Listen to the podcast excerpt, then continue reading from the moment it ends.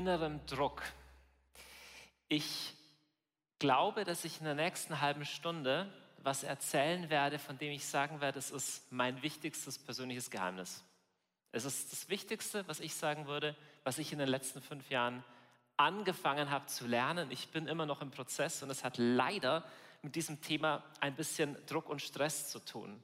Und ich bin nicht der Einzige, für den das ein Thema ist. Für mich ist es ein Thema. Ich komme aus einem tatkräftigen, leistungsorientierten Elternhaus. Ja, bei uns wird was getan. Wir hängen nicht irgendwie nur rum. Ich bin so ein Typ, wenn ich an den Strand gehe oder ans Pool, nehme ich mir einen Stapel Bücher mit. Dann habe ich was zu tun. Ich bin auch so ein Typ, ich ertappe mich dabei. An der roten Ampel schaue ich aufs Handy, ob was gekommen ist. Kurze Umfrage, wem ist das schon mal passiert? Ja, okay, noch krasser. Wer schon mal am Klo Handy gecheckt?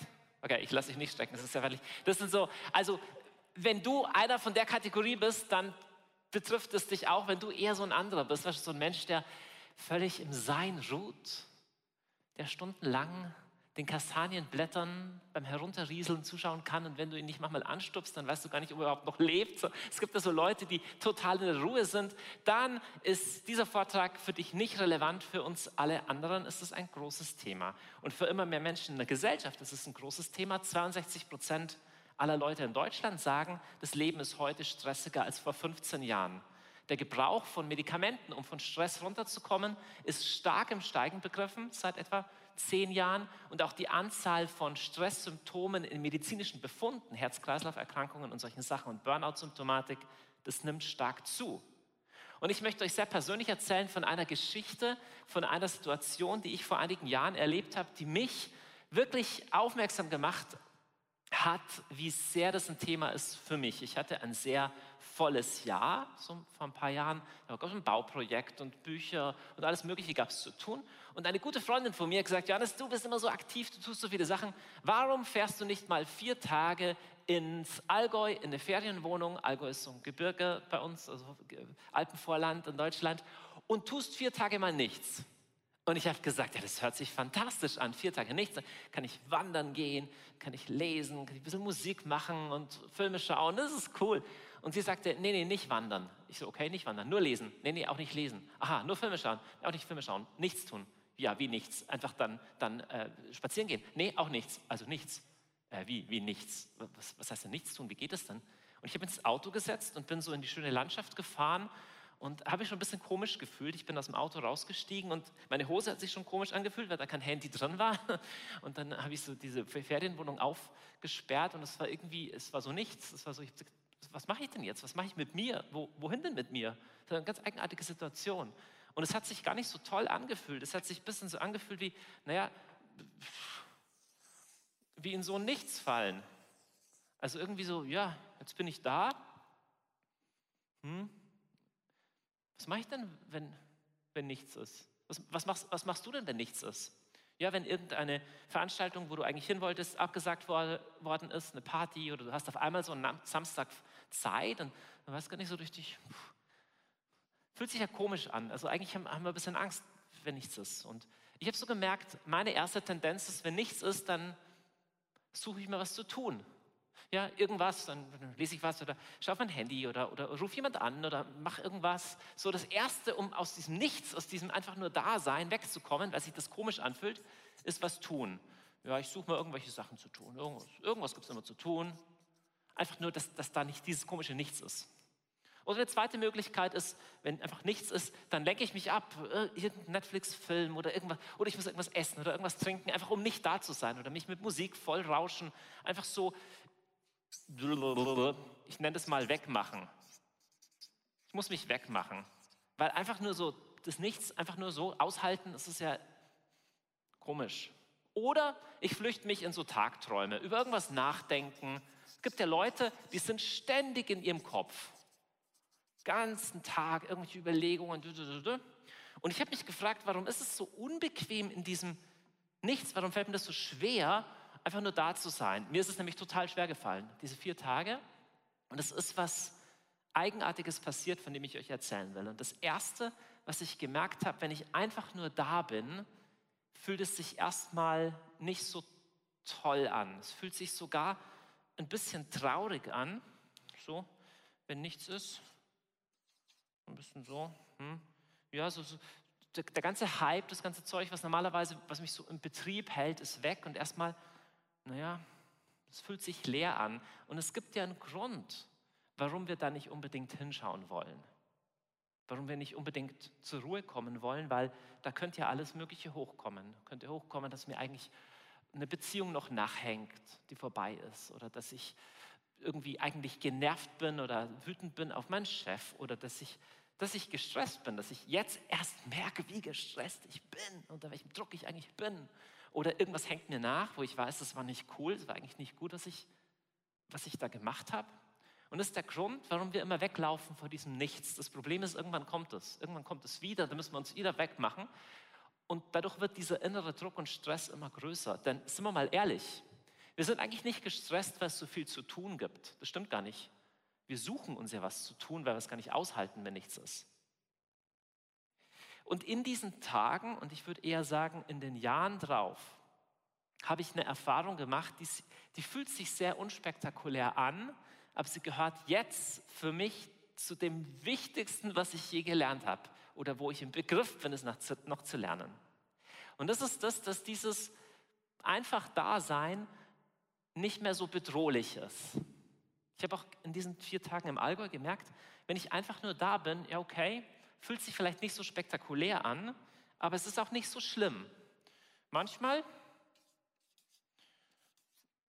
ist es okay, dass ich einfach nur da bin. Und es muss auch nicht traurig sein, sondern es kann sich anfühlen wie so, naja, auch, auch wie so ein Fundament.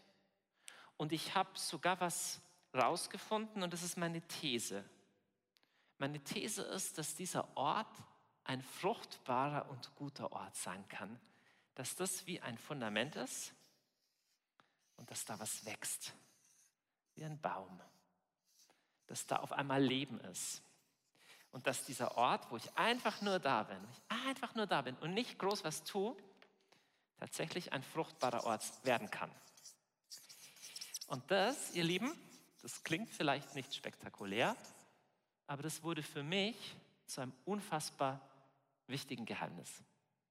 Das Interessante ist, dass ich so da war und einfach nur so, ich bin da, da war ist mir eingefallen, es gibt ja jemand, der von sich selber sagt, dass sein Name Ich bin ist. Dass sein Name Ich bin da ist. Die Religionen der Welt nennen das Göttliche oder die Götter ja unterschiedlich. Da gibt es verschiedene Bezeichnungen, verschiedene Namen. Im Alten Testament, also der Heiligen Schrift von Israel, offenbart Gott sich dem Mose, das ist diese Geschichte mit dem brennenden Dornbusch, mit diesem geheimnisvollen Namen, ich bin. Er sagt, mein Name ist Ich bin. Das ist wer ich bin. Ich bin da. Und der Name in diesem hebräischen Verständnis sagt viel mehr als nur, was halt im Pass steht. Im Namen ist das Wesen, ist die, die Essenz des Wesens enthalten, nach diesem hebräischen Denken. Was heißt es, wenn Gott von sich sagt, weißt du, was mich kennzeichnet, was ich zutiefst, was ich zutiefst von meinem Wesen her in mir trage, ist, ich bin ich bin. Und ich habe gemerkt, mir fällt das Dasein nicht so leicht. Meine Tendenz ist eher, mich abzulenken, ins Tun zu flüchten, ins Denken oder wegzumachen. Aber Gott, der ruht in seinem Sein. Klingt ein bisschen philosophisch, er ruht in seinem Sein. Und ich glaube aber, je mehr ich in meinem Sein ruhe, je tiefer ich ankomme in diesem simplen Ding, hey, ich bin einfach da, desto mehr kommt da was, naja, ins Leben und fängt da was an zu leuchten. Das ist die Theorie. Die Praxis ist nicht ganz so einfach, weil wir ja Gründe haben, warum wir da davonlaufen. Und oft sind sogar die spirituellen und meditativen und religiösen Dinge auch Dinge, die uns eher wegbringen davon. Ja, du kannst so beschäftigt sein, dich spirituell zu vervollkommnen und zu meditieren und irgendwas zu machen, weil du eigentlich nicht hinschauen willst, was da ist. Du kannst dich auch spirituell wegmachen oder in einem religiösen Eifer. Du kannst dich in einen frommen christlichen Aktionismus hineinstürzen, der so aktiv ist, dass du nicht aushalten musst, was eigentlich da ist. Tatsächlich, ich glaube, du kannst im Dienst am Gott im Dienst für Gott so aktiv sein, dass du Gott verpasst. Du kannst so sehr dem Herrn dienen wollen, dass der Dienst dein Herr wird und du das eigentliche verpasst. Das ist eine reale Gefahr und zwar eine, die in einer ganz schönen Erzählung im Neuen Testament schon mal vorkommt. Das ist eine Geschichte, die du vielleicht kennst, die geht so. Maria kommt ins Haus von zwei Freundinnen, von zwei Frauen, die ihn freundlich aufnehmen. Eine heißt Martha und eine heißt Maria. Der Kontext von der Geschichte ist ziemlich spannend. Das steht nämlich im zehnten Kapitel vom Lukas-Evangelium und so Kontext spielt in der Bibel oft eine große Rolle. Ein paar Verse weiter vorher kommt einer zu Jesus und sagt, sag mal Jesus, was ist denn das Wichtigste? Top 1 Priorität, oberstes Ding. Und Jesus sagt, das Wichtigste ist Liebe. Okay, das wichtigste Gebot ist lieben und zwar du sollst Gott lieben und den Nächsten wie dich selbst. Also die drei Sachen scheinen zusammenzuhängen. Gott lieben, mich selbst lieben, den Nächsten lieben. So, das sagt Jesus, das Wichtigste. Und dann wird er gefragt, okay, wie klappt das denn Nächstenliebe? Und dann erzählt Jesus diese Geschichte, wo einer zusammengeschlagen, ausgeraubt wird und einer kümmert sich um den. Okay? Kennt ihr die Geschichte? Barmherziger Samariter. Was in der Geschichte aber niemand fragt, ist, aber Jesus, wie liebt man Gott? Und Jesus, wie liebt man sich selbst? Wie macht man das dann? Das kommt nicht vor, aber anstelle einer Erklärung von Jesus gibt es im zehnten Kapitel vom Lukas-Evangelium eine Geschichte. Und zwar Jesus kommt in besagtes Haus und die ältere Schwester ist unfassbar busy, weil der berühmte Gast ja nach Hause gekommen ist. Jetzt zum Verständnis, um sich besser die Beziehungsdynamik vorzustellen, muss ich dich fragen, wer von euch hat eine ältere Schwester? Wer hat eine ältere Schwester? Okay, einfach nur, ich habe leider keine, aber ich kann es mir gut vorstellen. Stell dir vor, ein berühmter Mensch kommt zu dir nach Hause und die ganzen Vorbereitungen in der Küche sind noch nicht fertig und du überlässt die gesamte Arbeit deiner älteren Schwester. Und sie hat den ganzen Stress mit Putzen, Aufräumen und du sitzt einfach da und tust nichts. Wie happy ist deine ältere Schwester? Das ist exakt die Beziehungsdynamik, die in dieser Geschichte beschrieben wird. Denn genau das passiert. Da gibt es eine jüngere Schwester und die chillt, die setzt sich einfach zu den Füßen Jesu hin und tut nichts und hört zu. Und die Martha, die muss alles tun. Und sie kommt zu Jesus und beschwert sich. Und sie ist nämlich wir lesen in der Bibel, sie war ganz davon in Anspruch genommen, für Jesus zu sorgen. Also sie war mega beschäftigt, total nichts anderes zu tun. Und dann kommt sie und beschwert sich und komischerweise geht Jesus gar nicht darauf ein. Jesus sagt nicht, stimmt, ganz ungerecht, Arbeitsverteilung, sondern Jesus sagt, Martha, Martha, du machst dir viele Sorgen und Mühen, aber nur eines ist notwendig nur eines. Was meint, was meint der Jesus? Meint er, das ist nicht gut, dass die Martha hier für ihn sorgt? Wie arrogant bitte. Was ist dieses eine, was er meint? Ich habe zum Glück ein Originalfoto aus der Zeit gefunden, eines der ganz frühen Digitalfotografien. So sah das in echt aus. Und ich habe mich gefragt, was ist denn das Besondere, was diese Maria da tut? Ich habe das für mich mal so vereinfacht dargestellt. Die Maria macht ja wirklich nichts Besonderes. Die, die, die, so sitzt da, lange Haare, so freut sich, so, das ist die Maria und die sitzt. Sagt Jesus, sie hat das Bessere erwählt. Was ist denn daran großartig? Die macht ja gar nichts, sie ist einfach nur da. Jetzt musst du ein bisschen verstehen, was der kulturelle Kontext ist. Ich weiß nicht, wer von euch schon mal im Nahen Osten war. Im Nahen Osten ist ja Gastfreundschaft ein unglaublich hoher Wert. Aber die Rollenverteilung ist auch heute überwiegend noch so, dass für die Gastfreundschaft eher die Frau zuständig ist, also die muss das Kochen machen oder die Frauen und der Mann, naja, der sitzt da und raucht Wasserpfeife oder isst. Und es war vor 2000 Jahren, abgesehen von der Wasserpfeife, da bin ich mir nicht ganz sicher, schon so ähnlich. Also die, die Rollenerwartung war klar, die Frau ist in der Küche und zwar alle Frauen des Hauses. Und die Martha fand es komplett uncool, dass die Maria sich die Freiheit rausnimmt, da einfach rumzusitzen. Und das ist aber nicht das Einzige, was herausfordernd war. Das nächste ist nämlich, in der damaligen Kultur konnte nicht eine Frau einfach mit einem Rabbi reden. Ein Rabbi hat nicht einfach mit einer Frau geredet. Das waren zwei unterschiedliche Welten. Erst recht nicht, dass sich eine Frau zu seinen Füßen setzt.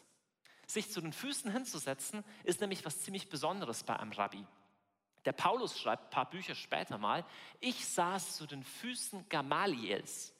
Und damit meint er nicht, dass kein Stuhl mehr frei war und deswegen musste er da am Boden sitzen, sondern damit meint er, ich war sein Lieblingsschüler. Ich war der beste Student in seiner Klasse. Das heißt, was die Maria hier tut, als Frau, als Nicht-Theologin, als Nicht-Rabbinerin in der damaligen Zeit ist sehr, sehr, sehr mutig. Und jetzt musst du dir vorstellen, wie geht es denn der Maria, wenn sie da sitzt? Sie weiß, die gesamte kulturelle Erwartung lastet auf ihr, dass sie jetzt was anderes tun sollte. Und dann gibt es auch noch Martha.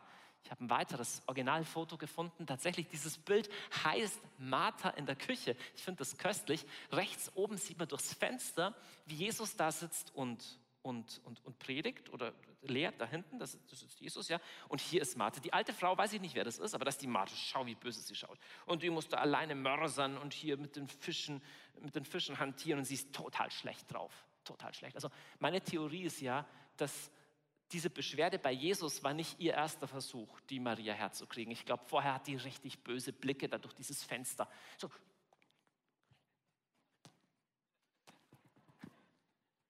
Stell dir deine ältere Schwester vor. Ne, so. Und die Maria scheint all das nicht zu kümmern. Die Maria sitzt einfach da und ist entspannt. Aber auf ihr lasten eigentlich unglaubliche Erwartungen auf ihr lasten diese ganzen Sätze wie du solltest. Du musst. Du bist doch nur. Und die ganzen, äh, die Leute, die Leute sagen, ja, oder die Erwartungen. All das geht in ihrem Kopf, so stelle ich mir das zumindest vor, vor sich. Beziehungsweise es ist die Stimme der Martha, die genau das sagt. Ja, die Leute, was sollen die von dir denken? Was sollen die Leute von uns denken? Du tust ja überhaupt nichts. Und die Maria lässt sich davon nicht ablenken, sondern sie sitzt einfach da. Und das Erstaunliche, was ich eigentlich die totale Pointe finde, was ich total cool finde, dass die Martha damit ein Problem hat, die kommt zu Jesus und sagt, das ist nicht okay, oder das ist nicht okay, dass sie nur da sitzt. Weißt du, wer die Frage nicht stellt, ob das okay ist? Die Maria stellt die Frage nicht. Offensichtlich hat die gecheckt, für Jesus ist es total okay, wenn ich einfach nur da bin. Ich glaube, das ist das, das eine, von dem Jesus spricht, was die Maria gecheckt hat. Die Maria hat gecheckt, weißt du was? Wenn ich einfach hier sitze, zu den Füßen von Jesus, ich male hier jetzt mal sein Herz hin, ja? ich sitze einfach nur da und ich höre Jesus zu, das ist total okay für Jesus. Sie ist komplett unter seinem Blick und nicht unter dem Blick der anderen und den Erwartungen der Menschen. Ich finde das wunderschön. Für mich ist das tatsächlich wie die Definition von Liebe. Da sein und zuhören. Da sein und offen sein. Hey, wenn du, wenn du nicht da sein kannst, wie willst du denn lieben?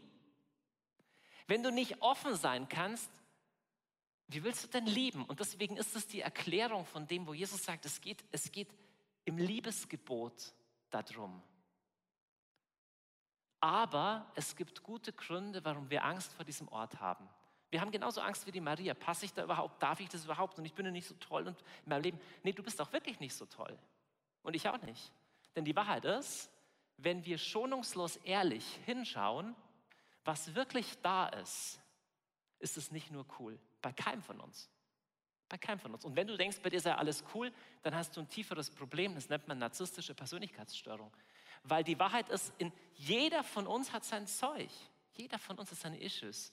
Da ist was, was weh tut. Da kann tiefe Verletzungen sein, Emotionen, die du lieber nicht hättest oder, oder Sachen, die du verbockt hast. Und an der Stelle gibt es zwei unterschiedliche Wege.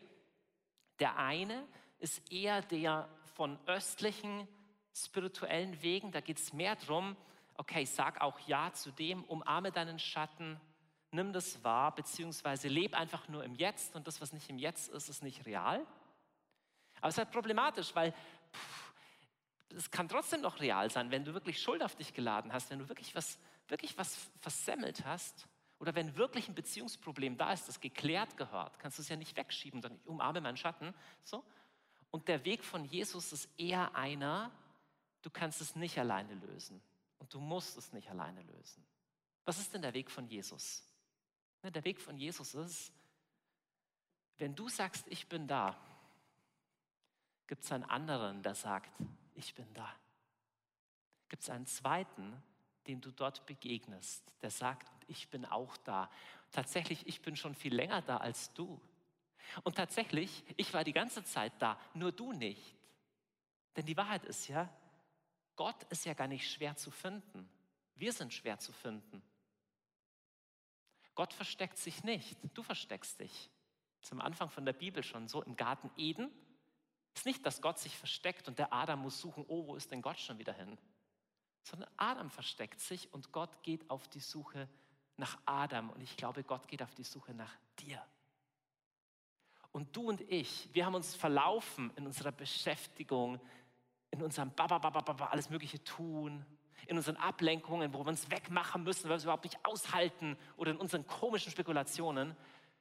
Und Gott geht auf die Suche nach dir, aber nach dem echten Du. Er ist nicht interessiert an deinem Fake-Ich, an deinem perfektionistischen Idealbild, auch nicht an deinem frommen und an dem, was du alles denkst, wie grandios du wärst, sondern an dem echten. Und zu dem gehört auch das, was weh tut, was nicht cool ist, was, hm, was halt einfach so ist, wie es ist.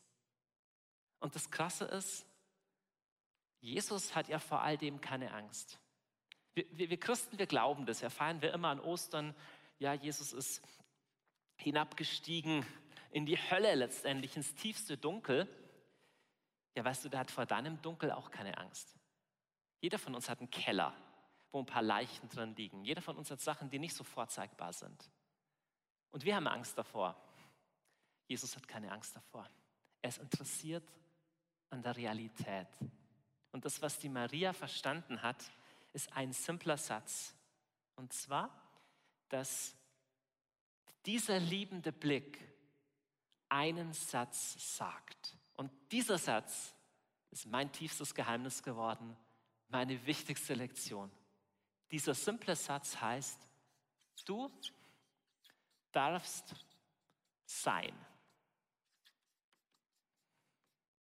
Das klingt einmal mehr auf den ersten Blick wie so ein philosophisches Ding. Was soll das denn sein? Natürlich darf ich sein, ich bin ja da, es gibt mich ja nun mal. Aber es ist viel tiefer. Ne? Tief drin glauben wir nämlich, na gut, ich darf schon sein, aber nur wenn ich bin, wenn ich irgendwelchen Erwartungen entspreche. Und die Leute sagen es okay, wenn ich all das geschafft habe, was ich eigentlich sollte, oder wenn ich jemand anders wäre, oder wenn ich was tue, wenn ich es leiste. Nein, du darfst sein so wie du bist. Und auch wenn nicht alles cool ist und auch wenn du gerade nichts bringst und auch wenn du einen Tag hast, der nicht vorzeigbar ist, dann darfst du darfst einfach sein. Und weil das noch ein bisschen theoretisch klingt, möchte ich euch vier praxisnahe Punkte oder vier Schlussfolgerungen aus dieser Wahrheit jetzt zum Abschluss zeigen, die, glaube ich, helfen können, raus aus dem Druck zu kommen.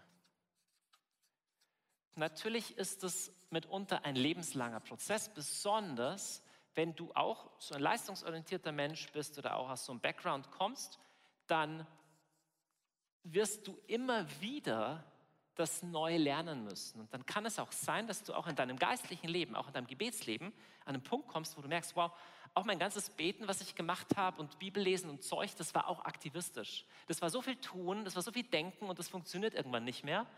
Dann ist vielleicht, oder nicht nur vielleicht, ziemlich sicher, die nächste Stufe, die auf dich wartet, die, dass du einfach mal nur da bist und sagst, okay, ich halte das mal aus. Weil es ist ja nicht unser Problem, dass Gott es nicht aushält, wenn wir nur da sind. Wir halten es ja nicht aus. Wir halten es ja nicht aus. Aber das ist, das ist der Ort der Veränderung. Dieses Herz-zu-Herz-Gespräch ist der Ort der Veränderung und der Ort, wo echtes Leben aufblühen möchte in dir. Also vier Punkte. Der erste Punkt, der ergibt sich aus dem, was wir von der Maria gerade gelernt haben. Gott genießt dich. Ist vielleicht ein bisschen eine ungewöhnliche Formulierung. Manchmal sagt man eher, Gott liebt Gott liebt uns. Und das ist natürlich total wahr. Du kannst aber auch jemand lieben mit so einem leicht angesäuerten Blick. Ja, ich liebe dich schon, aber hey, schau dich mal an. Also, Entschuldigung. Und ich mag dieses Wort, er genießt, weil er ist ja nicht überrascht von all dem Zeug. Und die Maria hat das gecheckt, dass Jesus das einfach gern hat, dass sie da ist. Sie hat nichts beigetragen. Er sagt, sie hat genau den besseren Punkt, den wichtigen Punkt erwählt. Gott genießt die Zeit mit dir mehr, als du die Zeit mit ihm je genießen könntest. Er genießt dich. Er genießt deine Gegenwart, auch wenn du nichts bringst. Das Zweite, es gibt spirituelle Wege, wo es eher darum geht, der Realität auszuweichen, glaube ich. Eher sich irgendwo wegzu, wegzufliegen. Das ist aber nicht der Weg von Jesus. Bei Jesus ist immer Annahme von Realität. Bei Jesus ist Annahme der Realität. Jesus selber in seinen Geschichten drückt es vielleicht ein bisschen weniger psychologisch aus. Da geht es einfach um so Geschichten, dass er sagt, na gut, wenn jemand kommt und sagt, du, bei mir ist alles cool, ich habe keine Probleme, dann sagt Jesus, sorry, dann bin ich nicht zuständig für dich. Das ist wie wenn du zum Doktor gehst und der Doktor fragt dich, und Schmerzen, irgendwelche Beschwerden, du sagst, nee, alles total gut. In echt fällt dir fast das rechte Bein ab und du hast Herzrasen und du hast Magenkrämpfe. Wenn du es dem Doktor nicht sagst, wenn du es so tust, als wäre alles cool, kann er dir nicht helfen. Und so ist es bei Jesus auch. Jesus setzt an in der Realität, denn er ist nur interessiert an dem echten Du, zu dem die Baustellen gehören. Ich bin vor gar nicht so langer Zeit, vor zwei oder drei Jahren, auf eine Stelle gestoßen in diesem schönen Liebeshymnus von Paulus. Der wird immer bei Hochzeiten vorgelesen. 1. Korinther 13. Ne? Die Liebe, wie toll die Liebe ist und so. Und da gibt es eine Formulierung, die total bei mir hängen geblieben ist. Da heißt es, die Liebe freut sich an der Wahrheit. Das finde ich total erstaunlich. Gott ist ja die Liebe. Das heißt, er freut sich auch an meiner Wahrheit. Ja, der Punkt ist, in meiner Wahrheit ist nicht alles cool. Da ist alles Mögliche drin, wo ich sagen, uh, das sollte eigentlich anders sein. Und das nicht.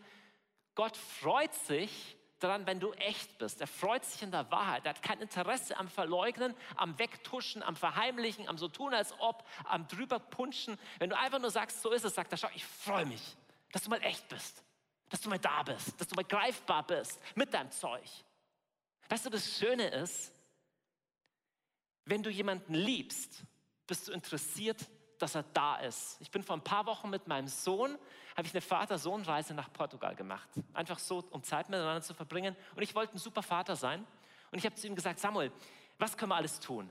Ich habe die Aktivität mir vorgestellt. Oder können wir das machen und das oder das. Ich habe tausend Vorschläge gebracht. Und er hat zu mir gesagt, Papa, mir ist gar nicht so wichtig, was wir tun. Mir ist einfach nur wichtig, dass du Zeit mit mir verbringst. Und mich hat das so berührt, weil das ist das, was die Liebe sagt. Wenn du einen Menschen liebst, ist nicht entscheidend, welchen Film du anschaust. Das Entscheidende ist, dass du, dass er da ist. Wenn Gott die Liebe ist, dann ist es bei ihm dir gegenüber genauso. Dann ist es ihm wichtig, dass du da bist und dass du echt bist und nicht einfach nur ob es großartig ist, was du tust. Und dieser Lebensstil bringt keinen Stress hervor. Ist dir mal aufgefallen, dass Jesus nie gestresst war? Das ist eh unglaublich, wenn du Gottes Sohn bist und auf der Erde, also ich hätte vieles, was ich tun würde. Jesus hat fast nichts getan. Das allermeiste hat er nicht getan, hat nicht, hat kein Buch geschrieben, keine Fernsehshow gemacht, nie für, für amerikanischen Präsidenten kandidiert, nichts dergleichen, hat fast nichts gemacht. Und wenn Leute ihn versucht haben, in irgendeine Richtung zu drängen, dann hat er so Sätze gesagt wie den. Er hat sich selber ja als Sohn bezeichnet und sagt, der Sohn kann aus sich selber heraus gar nichts tun, nur wenn er den Vater was tun sieht. Und das Prinzip nenne ich dem Dringenden widerstehen. Damit meine ich? Es gibt ja, das hast du vielleicht schon mal gehört, Wichtiges und Dringendes. Wichtiges ist das, was von der Zeit her brenzlig ist, aber teilweise, also dringend ist das, was von der Zeit her brenzlig ist, auch wenn es vielleicht gar nicht so entscheidend ist. Wichtig sind die Dinge, die langfristig wirklich Bedeutung für dein Leben haben. Und das Doofe ist, dass das Dringende oft der Feind des Wichtigen ist. Und du kannst dich leicht verlieren im Dringenden, alles Mögliche tun, das Entscheidende nicht tun. Das war das Problem von der Martha. Die Martha hat einfach irgendwas gemacht. Das Lustige an der Stelle ist ja, wir lesen nicht mal, dass Jesus hungrig war. Vielleicht wollte er gar nichts essen. Die ist unglaublich beschäftigt in der Küche und die Pizza, die sie in den Ofen schiebt, die hat der Jesus gar nicht bestellt. Und so sind wir auch oft. Wir machen irgendwas, weil wir so im Dringenden drin hängen, dass wir diese Stimme Gottes, diese Stimme des Vaters nicht mehr hören. Das ist jetzt wirklich wichtig. Das tue ich jetzt. Und dann kommen wir in Druck rein, dann kommen wir ins Rödeln rein, dann kommen wir ins Karussell rein. Vierter und letzter Punkt, und der ist vielleicht auch vom Wortschatz her sehr eigenartig für dich. Ich nenne das, es ist eine simple Frage, die ich dir stelle. Und die Frage lautet, wann spürst du dich? Wann spürst du dich? Klingt eher nach Krankengymnastik als irgendwas Spirituelles, aber ist wahnsinnig wichtig. Wenn meine Theorie stimmt, dass Gott im Hier und Jetzt ist, nur wir meistens nicht, oder wenn meine Theorie stimmt, dass, dass da, wo ich da bin, mir Gott nahe sein will und da ist, dann ist es halt entscheidend wichtig, ob ich da bin und ob ich, ob ich mich spüre. Und es gibt so eine eigenartige Antwort auf die Frage, wie geht's dir, der ich begegnet bin im Laufe der letzten Jahre. Ne? Sagen wir, wie geht's dir? Dann sagt man, ja gut, oh, viel los. Und wenn du jemand tief in die Augen schaust und ihn fragst, nee, nee, wie geht's dir wirklich? Dann wirst du eine Antwort hören von Menschen, die mich mittlerweile sehr befremdet. Wenn du jemand fragst, wie geht's dir wirklich, sagen manche Leute, pff, weiß ich gerade gar nicht. Es war gerade so viel los, ich komme gar nicht zum Denken, ich weiß gar nicht, wie es mir wirklich geht. Und es ist ein Anzeichen, dass, dass du wieder den Kontakt zu dir verloren hast. Und deswegen ist diese Frage wichtig, bei welchen Tätigkeiten, bei welchen Momenten, wo spürst du dich überhaupt noch? Und wenn du dich über längere Zeit hinweg nicht spürst, das ist ganz gefährlich, weil das ist auch der Ort. Du selber mit deinem Körper, mit allem, was da ist, mit deinem Leib, du bist auch der Ort, wo Gott dir begegnen möchte. Nicht irgendwo im Wegfliegen, im Wegspacen. Dieser Lebensstil, dieser anspruchsvolle und zugleich komplett ruhige und friedliche, der wurde schon vor 2500 oder 3000 Jahren, keine Ahnung wann, in einem ganzen alten hebräischen Gebet, in einem Psalm in Worte gefasst. Und das ist so schön, da betet dieser Psalmist, und damit schließen wir heute, Herr, mein Herz ist nicht stolz, nicht hochmütig blicken meine Augen. Das heißt, ich gehe nicht um mit irgendwelchen großen Dingen, ich bin nicht die ganze Zeit beschäftigt, an weiß Gott was rumzuträumen, sondern ich ließ meine Seele ruhig werden und still. Weißt du, das ist das, was Jesus gesagt hat, wofür er gekommen ist. Er hat gesagt, hey, wenn du gestresst bist, wenn du mühselig und beladen bist, dann komm zu mir und ich will dir noch mehr religiösen Stress machen. Ich werde dir so krasse Ideale geben, die du nie erreichst. Die kannst du den ganzen Tag fertig machen und an einem blinden Strudel von immer mehr Aktivismus verfallen. Zum Glück nicht.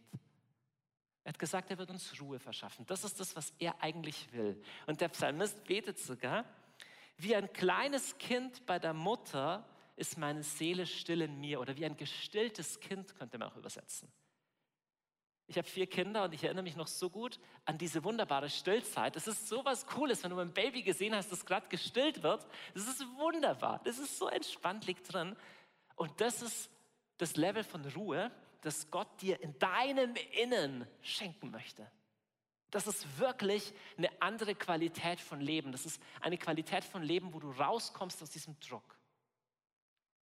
Und ich möchte jetzt zum Abschluss kurz beten und dann lade ich dich ein, dass du für dich, für dich selber ernst machst mit dem Thema und überlegst, warte mal, wann spüre ich mich? Und, und wie kann ich mir Zeiten nehmen, wo ich wieder ankomme im Hier und Jetzt? Wo ich spüren kann, dass Gott mich genießt und wo ich rauskomme aus diesem Getriebensein. Und Herr, ich danke dir, Gott, ich danke dir, dass du uns verheißen hast, uns im Innen nach Hause kommen zu lassen heimzukommen. Und überall da, wo wir Angst haben, hinzuschauen, weil, ja, keine Ahnung, was würde dann passieren, da bitte ich, Heiliger Geist, dass du alle Angst vertreibst und dass du uns Glauben schenkst und Mut schenkst. Und dass alle inneren Stürme, aller Druck und alle Joche, die wir tragen, die gar nicht von dir sind, dass alles jetzt weichen muss. Und wir ergreifen neu und treten neu ein in deinen Frieden und treten neu ein unter diesen liebenden Blick, der sagt, dass ich sein darf. Hilf uns, diesen Schatz immer tiefer zu entdecken und ihn nicht zu verlieren. Und das bete ich im kostbaren Namen von Jesus. Amen. Amen. Komm, wir geben doch am Dr. Johannes Harter einen Applaus. Wow. Vielen, vielen, vielen, vielen herzlichen Dank. Vielen Dank für die Message. Es war wirklich sehr ruhig im Saal. Ich glaube, das ist eine Botschaft, die uns alle betrifft. Du darfst sein. Es ist eine Message, die ganz speziell ist für unsere Generation. Aber ich glaube auch eine Message, die ganz speziell ist für unsere Zeit. Mhm. Weil ich glaube, Druck und Stress ist mehr denn je da. Und meine Frage an dich, was glaubst du so in Zukunft gesehen? Glaubst du, der Druck und Stress, der äußerliche Stress, wird der zunehmen? Und ist es da dann nicht umso wichtiger, dass wir genau in der Du darfst sein ähm, Zeit sind? Also das Paradoxe ist ja, wir haben ja technische Revolutionen, die die gleichen Tätigkeiten in viel weniger Zeit bewerkstelligen. Früher mussten Frauen oder Männer äh, arbeiten und, und Wäsche waschen. Das hat stundenlang gedauert, heute drückst du auf den Knopf. Aber obwohl wir mehr Zeit haben, haben wir weniger Zeit. Das heißt, je mehr technologische Innovationen wir haben, desto mehr müllen wir uns trotzdem zu. Deswegen, um deine Frage zu beantworten, das wird noch relevanter werden. Diese Botschaft wird in Zukunft noch relevanter werden, weil wir auch in so einer krassen Selbstoptimierungszeit leben. Du musst ja super aussehen und du brauchst eine Schönheitschirurgie äh, und auf, auf, auf, Insta kannst du dein Gesicht auch noch cooler machen und du musst einen tollen Body haben und so. Und das ist krass, das ist unmenschlich, das hält kein Mensch mehr aus. Deswegen brauchen wir definitiv einen Gegentrend. Und wir, die wir Gott kennen, dürften die Ersten sein, die da ganz vorne mitlaufen und sagen, schau, das ist ein falscher Trend, das geht in eine ganz, ganz komische Richtung, weil die meisten Menschen checken, dass es in eine ganz komische Richtung geht. Amen. Ich erlebe als Jugendpastor, dass nicht nur Druck und Stress ein Problem unserer Generation ist, sondern auch Langeweile. Also es gibt Seasons von Druck und, und Stress und es gibt auch Seasons von Langeweile. Glaubst du, da gilt genau dasselbe ähm, wie bei Druck und Stress? Langeweile ist das, was dein Geist empfindet, wenn er nicht gewohnt ist, das hier und jetzt auszuhalten. Das ist wie wenn du den ganzen Tag Fastfood in dich reinfutterst und dann sollst du mal einen Salat und Vollkornbrot essen. So. Und Langeweile ist die Unfähigkeit, es mit sich selber auszuhalten. So. Und das ist, das ist das Zeichen dafür, dass du so überdreht bist, auf so einem Drive bist, dass du überhaupt nicht mehr runterkommst. So. Und deswegen, die Langeweile ist ein wichtiger Raum. Die Langeweile ist was Gutes. Haltet die mal ein bisschen aus. Aus der Langeweile entsteht auch Kreativität. Aus dem ständigen sich zuballern entsteht keine Kreativität. Wow, come on. Was für eine Antwort. Come on. Ja, du hast selber gesagt, du bist in diesem Prozess, du bist es am Entdecken, du bist es am Herausfinden. Ich glaube, auch für uns ist es ganz wichtig, wie finden wir das heraus, dass wir die Zeit mit Gott, die Zeit im Du darfst sein, wirklich kultivieren können. Speziell jetzt, wo der Sommer kommt und ja. wir wahrscheinlich mehr Zeit haben, die Sommerferien kommen, ist wahrscheinlich die Zeit, wo wir das genau kultivieren können, wo wir das genau beginnen können. Wie machst du das ganz praktisch als Dr. Johannes Hartl? Also ich habe das große Privileg, ich bin ein Teil von einem Gebetshaus, ich kann meine ganzen Vormittage mit Gott alleine verbringen. Ich versuche bis zu vier Stunden am Tag äh, mit Gott alleine zu sein, jeden Tag. Und wenn es weniger ist, sind in der Regel nicht weniger als zwei Stunden. Ich sage nicht, dass das jemand machen muss, aber ich will nicht anders leben. Und auch im Urlaub oder sowas, meine Frau und ich, wir planen uns Zeiten ein, mindestens eine Stunde, wo ich in der Stille bin. Und nicht, Gebet ist für mich nicht so ein religiöses Abarbeiten. Bitte schmeiß alles aus deinem Kopf raus, was sich wie religiösen Stress anfühlt. Du musst jetzt so irgendwie durch. Für mich ist Gebet, ich bin einfach da. Und Gott ist auch da. Mir hilft zum Beispiel auch im Wald spazieren zu gehen. Ich merke, die Natur erdet mich irgendwie, weil die Bäume, die sind voll ungestresst. Finde ich gut. Ich meine, die Bäume sind voll im Sein. Ne? Die müssen nicht denken, die müssen nicht irgendwas Großartiges darstellen, sind einfach ein Baum. Und dann gehe ich so rum und denke mir, oh schön, also den Baum hat Gott auch gemacht. Der meint auch nicht, er muss so großartig sein, muss ich auch nicht. Und so darf ich einfach sein. Also das, das, das, das hilft mir runterzukommen. Aber da musst du die Zeiten einplanen. Von alleine passiert gar nichts Großes. Willst du uns mitnehmen in eine Gebetszeit? Wie du das vielleicht ganz praktisch erlebst, einfach in eine stille Zeit? Jetzt nennen wir es mal nicht mal Gebetszeit. Okay. okay? Weil ganz viele Leute, gerade ganz viele Christen haben das nie gehört, dass du gar nicht so viel tun musst, sondern es reicht, wenn du einfach mal da bist.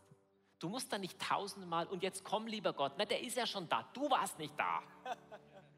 Die Teresa von Avila ist eine große Lehrerin aus dem 16. Jahrhundert, eine spanische Mystikerin. Die hat gesagt, wenn ich früher herausgefunden hätte, was für ein großer König in meinem Herzen wohnt, ich hätte ihn dort nicht so oft allein gelassen. Bam. Das ist das Ding. Weißt du, Gott ist da, wir sind nicht da, wir sind irgendwo draußen. Er wartet auf dich. Er wartet auf dich. Und ich würde gerne eine kleine stille Übung mit euch machen. Ähm, geht 90 Minuten, 100 Minuten, also nicht lang, kein Problem. Einfach, hahaha, kleiner Scherz. Nein, zwei Minuten oder so. Aber einfach, ähm, setz dich mal bequem hin, aber nicht, also ein bisschen aufrecht, also nicht so komplett wegchillend, so irgendwie ähm, aufrecht, aber nicht verkrampft. Und schau mal, vielleicht merkst du auch, dass du gerade komisch oder schräg da sitzt oder verkrampft, weil der Punkt ist, dein Körper ist auch wichtig. Du bist ja dein Körper. Dein Körper kann anhängseln, du bist dein Körper. Und deswegen allein mal anzukommen in deinem, in deinem Körper, mal zu spüren, wow, du bist da, ist ein guter erster Schritt. Und weil ich sonst durch eure Schönheit so geblendet werde, mache ich mal die Augen zu. Das kann hilfreich sein. Wenn du ganz müde bist und wegschläfst, dann kannst du die Augen noch auf, auflassen. Es ist keine Magie drin, aber manchmal hilft es, die Augen zu schließen. Und was mir hilft am Anfang ist, einfach erstmal ankommen. Erstmal, okay, erstmal da sitzen. So. Und jetzt muss gar nichts passieren, du musst an nichts Tolles denken, du musst auch nichts spüren.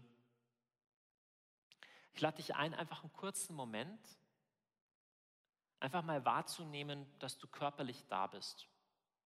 Schau mal, ob du das spürst, dass deine Füße am Boden aufliegen und dass du, dass du auf dem Stuhl sitzt mit deinem Hintern. Schau mal, ob du dein eigenes Gewicht spürst.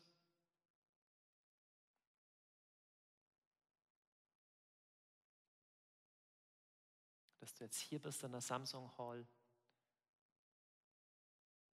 Und gerade jetzt ist es einfach voll okay, dass du einfach nur da bist, musst gar nichts machen.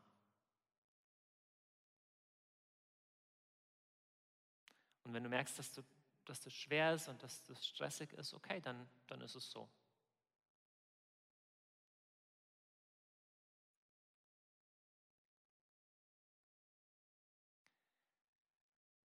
Was mir auch manchmal hilft, ist, so kurz auf meinen Atem zu achten.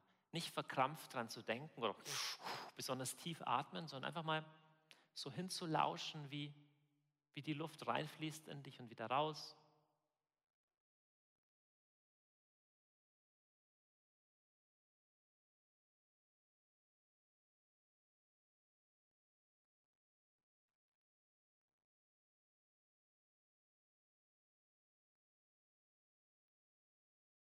Paar denken sich jetzt, ah, ist doch irgendwie komisch und Meditation. Wir haben schon gedacht, mit dem Hartl, irgendwas ist da schräg. Ist jetzt, entspann dich, wir machen nichts anderes, als einfach deinen Körper wahrzunehmen. Das ist jetzt nicht verdächtig. Kannst doch mal schauen, ob du deinen Herzschlag spürst. Manche Leute spüren das, ich spüre ein bisschen.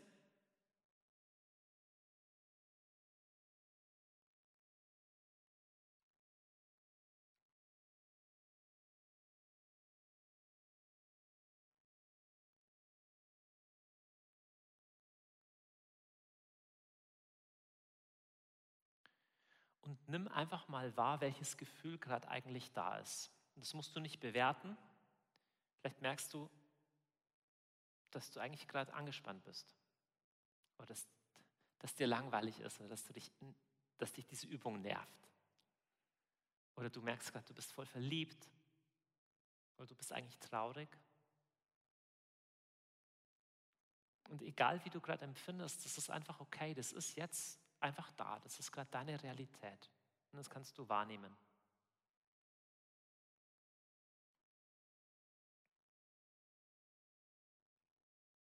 Es ist wichtig, dass du es wahrnimmst. Dass du eigentlich ein bisschen Angst hast vor was, dass dir was nachhängt. Bewerte das nicht, drück es nicht weg, sondern es ist da. Und wenn du willst, kannst du dir innerlich mal vorstellen, das zu machen, was die Maria gemacht hat. Jetzt stell dir vor, da sitzt so ein Jesus. Wenn du dir nicht genau weißt, wie du ihn dir vorstellen kannst, dann kannst du mal die Serie The Chosen anschauen. Da wird ein unfassbar schönes Bild von Jesus gezeichnet. Stell dir einfach vor, das ist ein Mensch, der dich total gut kennt und absolut gern hat. Jemand, der dich einfach nur mag.